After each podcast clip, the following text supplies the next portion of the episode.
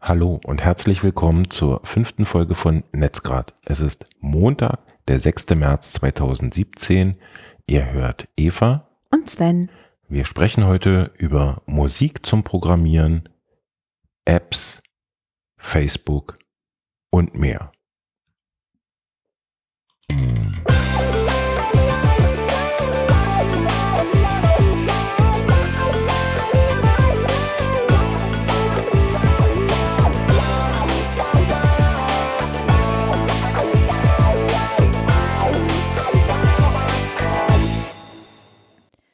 Heute einen Tag später als sonst.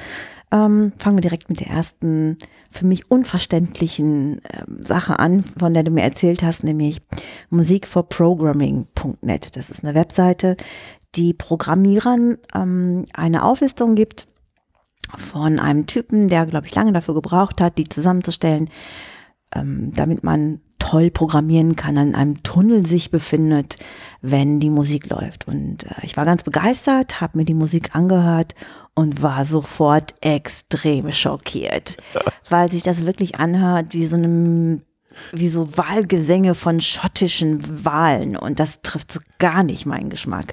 Aber du bist ganz begeistert. Ja, genau. Also ich habe tatsächlich äh, über die Printausgabe der CT Kenntnis von dieser Webseite erlangt und ähm, war ganz fasziniert, dass sich da ähm, ja der Autor so viel Mühe gegeben hat.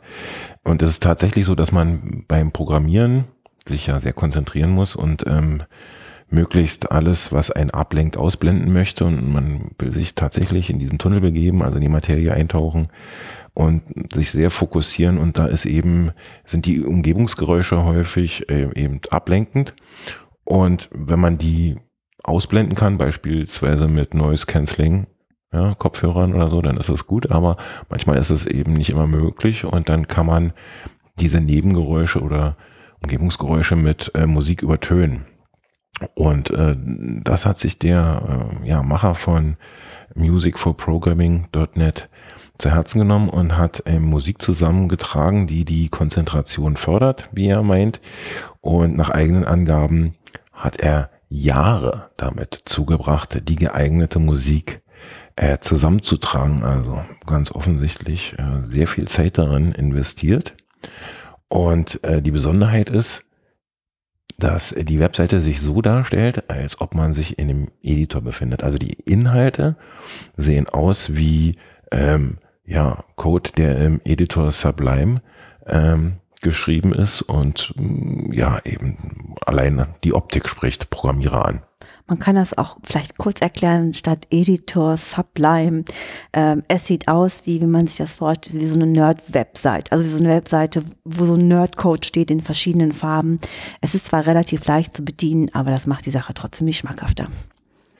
Ach, ich, ich fand's, ich fand's gut. Also ja, mich hat's Du bist ja auch Programmierer.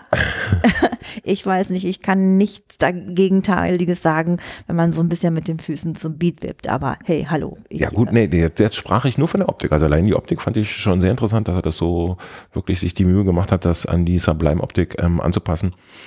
Und was, was genau heißt eigentlich Sublime-Optik?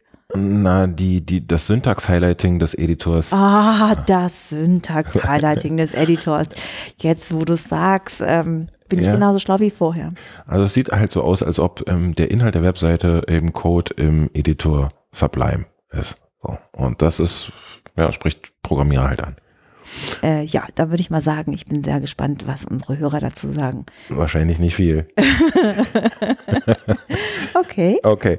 Ähm, die Musik kann auf der Webseite direkt abgespielt werden. Also man kann direkt auf äh, einen Titel auswählen und ähm, dann spielt die Musik noch nicht gleich los. Man muss erst oben rechts in die äh, äh in den Bereich der äh, Webseite klicken. Da ist dann äh, ja, es sind Schaltflächen zum Abspielen, äh, Pausieren und Stoppen der Musik und zum Vorspulen und Zurückspulen. Man kann die Musik auch herunterladen. Das heißt, man kann sich die gesamte, alle Titel, die gesamte Playlist äh, irgendwie lokal speichern. Wenn man mal offline ist und programmiert, kann man sich das also nebenbei anhören. Hm. Reden wir über etwas Erfreulicheres. So unerfreulich fand ich das gar nicht. Ja, ähm, naja gut, ich vielleicht noch zu erwähnen, äh, ich musste gerade meine Wäsche mitbringen, damit hier was gewaschen werden kann und der Wäschetrockner behängt, weil wir festgestellt haben, tatsächlich, es hilft so sehr, den Schall zu unterdrücken, das wenn stimmt. man hier frische Wäsche hängen hat. Genau.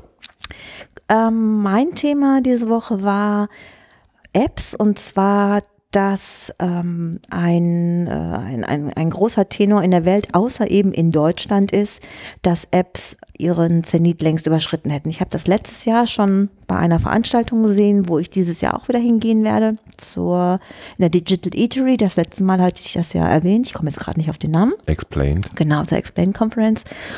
Und ähm, da ging es darum, dass äh, vor allem in den USA die, äh, die Nutzung von Apps und auch speziell China drastisch zurückgegangen ist. Denn der Trend geht dahin, dass man quasi nur noch eine einzige App hat. In mhm. China nennt sich die WeChat. Darüber werde ich gleich nochmal ein bisschen reden.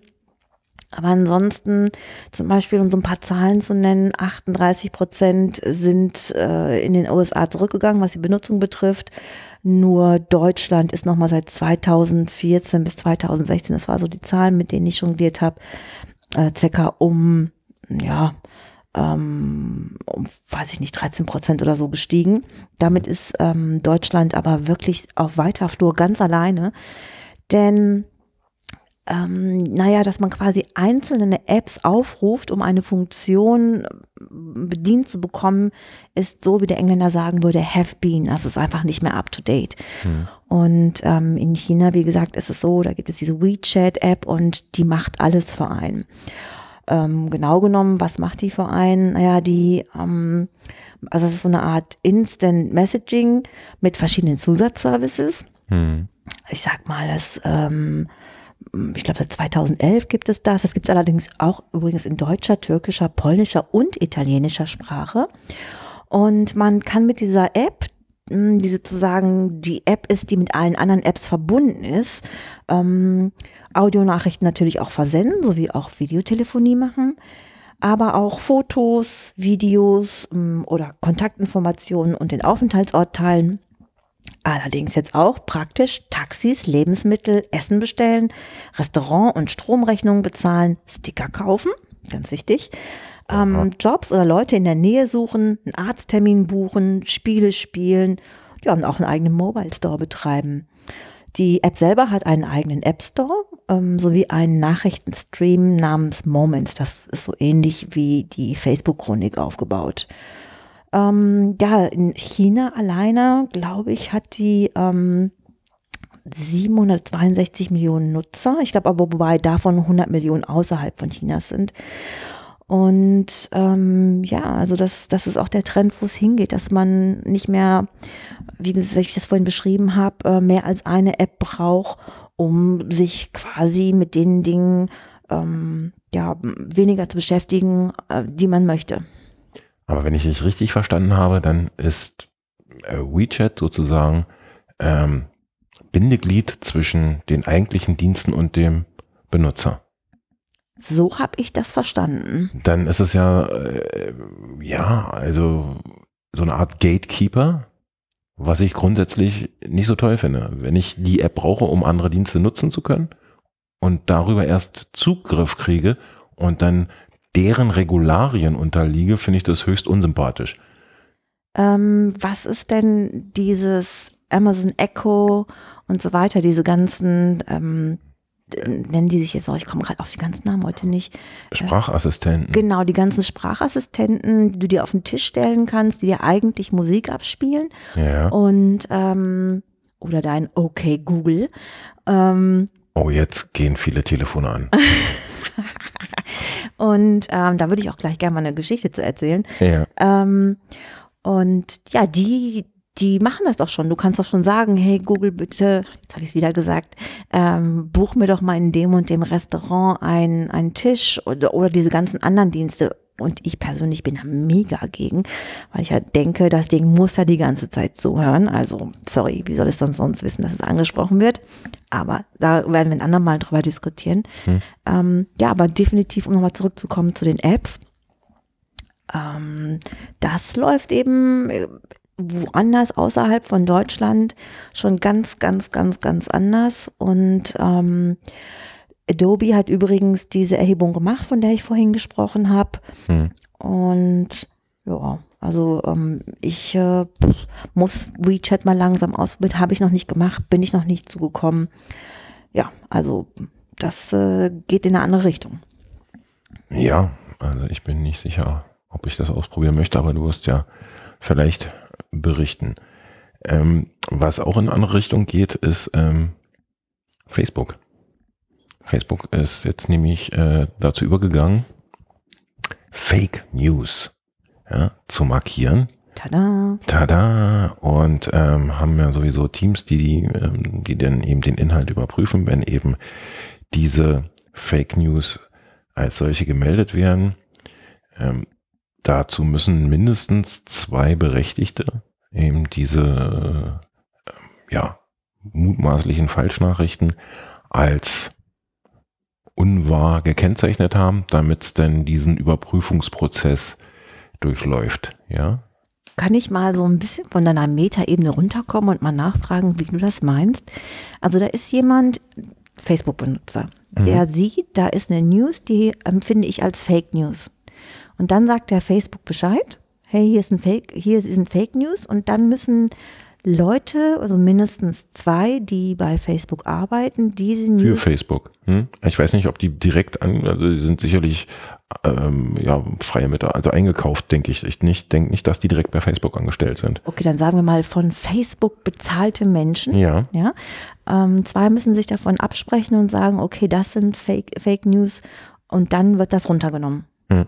Also zuerst, die werden, ja, das wird dann eben zumindest ähm, dann so gekennzeichnet. Also die schreiben, das wären dann Disputed News, was noch nicht so viel heißt, wie dass es völlig unwahr. Ne? Also das da wird, wurde auch bemängelt im Netz, dass es eben nicht ausreichend sei, das als Disputed zu kennzeichnen, sondern dass es dann eigentlich, ähm, ja, wirklich, da wirklich klar stehen müsste, das stimmt nicht. Oder ersatzweise gibt es ja auch Stimmen, die sagen, das müsste dann entfernt werden. Also es bleibt drin, habe ich das richtig verstanden, aber es wird drauf geschrieben, Achtung, es gibt Nutzer, die gesagt haben, dass das hier womöglich nicht stimmt. Und wie lange dauert das, bis die das ähm, kennzeichnen? Also wenn ähm, die zwei beauftragten äh, Faktenchecker, ähm, ja, ähm, die Geschichte als umstritten einstufen, kann das unter Umständen einige Tage dauern. Ja, was natürlich in der digitalen Welt oder in Social Media insbesondere, wo ähm, die äh, Nachrichten im Sekundentakt äh, in, in, den, in die App hämmern oder in den Account, ähm, ja ziemlich lang ist. Also da sind auch Beispiele genannt worden, wie eine, ja, eine Nachricht, die ganz offensichtlich weniger ernst gemeint war, äh, wurde gemeldet und stammte aber von einer Satire-Seite. Also dass die nicht wahr ist, ist quasi bauartbedingt. Das heißt, jemand hat keinen Spaß verstanden. Ganz offensichtlich. Okay. Ja. Aber apropos, ähm, wir haben auch uns heute schon mal kurz über WhatsApp unterhalten. Hast du mir erzählt, WhatsApp hat was verändert? Ja, die haben ähm, die Statusfunktion, also diese, diese Option, dass man äh, in seinem Profil eine Statusnachricht im Textform eingeben kann, abgeschafft. Und zwar dadurch, dass sie eine Option Status äh, erschaffen haben, in der sie eben die Möglichkeit bieten, ja, äh, Videos und Stickers und alles Mögliche da unterzubringen. Also ja, eben komplett anders als reinen Text. Ist das nicht ein bisschen mehr angegliedert an Snapchat und Instagram hat das ja jetzt auch Snapchat nachgemacht? Ganz genau. Wenn ich mich recht entsinne, wurde, haben sie mir mal versucht, Snapchat zu kaufen, was gescheitert ist. Da bin ich mir aber nicht ganz sicher. Und ähm, äh, versuchen jetzt anscheinend auf diesem Weg eben die Funktionalität in ihrer eigenen App, nämlich WhatsApp, abzubilden. Mhm. Ich hab, bin dazu relativ, ich stehe dem relativ leidenschaftslos gegenüber. Also ich, ich mir ist das nicht so wichtig, was da steht. Ganz davon abgesehen, dass ich WhatsApp nicht so toll finde, aber ähm, ich vermisse das jetzt nicht sehr. Aber im Netz soll da ein äh, Riesentara gewesen sein, weil die Nutzer das eben liebgewonnen hatten und jetzt hat man es ihnen weggenommen, ohne dass man ihnen ja quasi die Wahl gelassen hat, äh, willst du es behalten, willst du es nicht behalten? Und sie auch nicht so darüber informiert hat, sondern es einfach getan hat. Genau, also vielleicht auch ein bisschen daher stammt, dass ähm, diese Funktion der äh, der Statusänderung ja ein ganz elementarer Teil von äh, ja dem der App WhatsApp war, um eben dem Leuten, mit denen man kommuniziert, so mitteilen zu können, äh, was man gerade macht und ob man eben angeschrieben oder angesprochen äh, werden kann oder nicht. Und das haben ganz offensichtlich viele so genutzt, wie es äh, bereits war. Und WhatsApp hat aber reagiert und hat gesagt, ja, ähm, das war schon immer in Planung, das zu ändern. Ähm, und jetzt haben sie es halt gemacht. Ja, also es, es, sie argumentierten jetzt, wäre auch merkwürdig, nicht so, dass sie jetzt versuchen, Snapchat zu kopieren, ja, das, ähm, sondern dass das eben eben schon immer äh, ja so gewollt sei, dass das sich äh, verändert oder angepasst wird.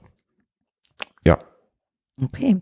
Willst du noch den Hörern davon erzählen, was du mir so heute ein bisschen ans Herz gelegt hast mit dem Smartphone sicher in den Frühling? Ja, ich habe äh, ganz interessant. Ähm, ich bin Abonnent eines äh, Newsletters des BSI. Äh, das ist Abkürzung für Bundesministerium für Sicherheit in der Informationstechnik, soweit ich informiert bin.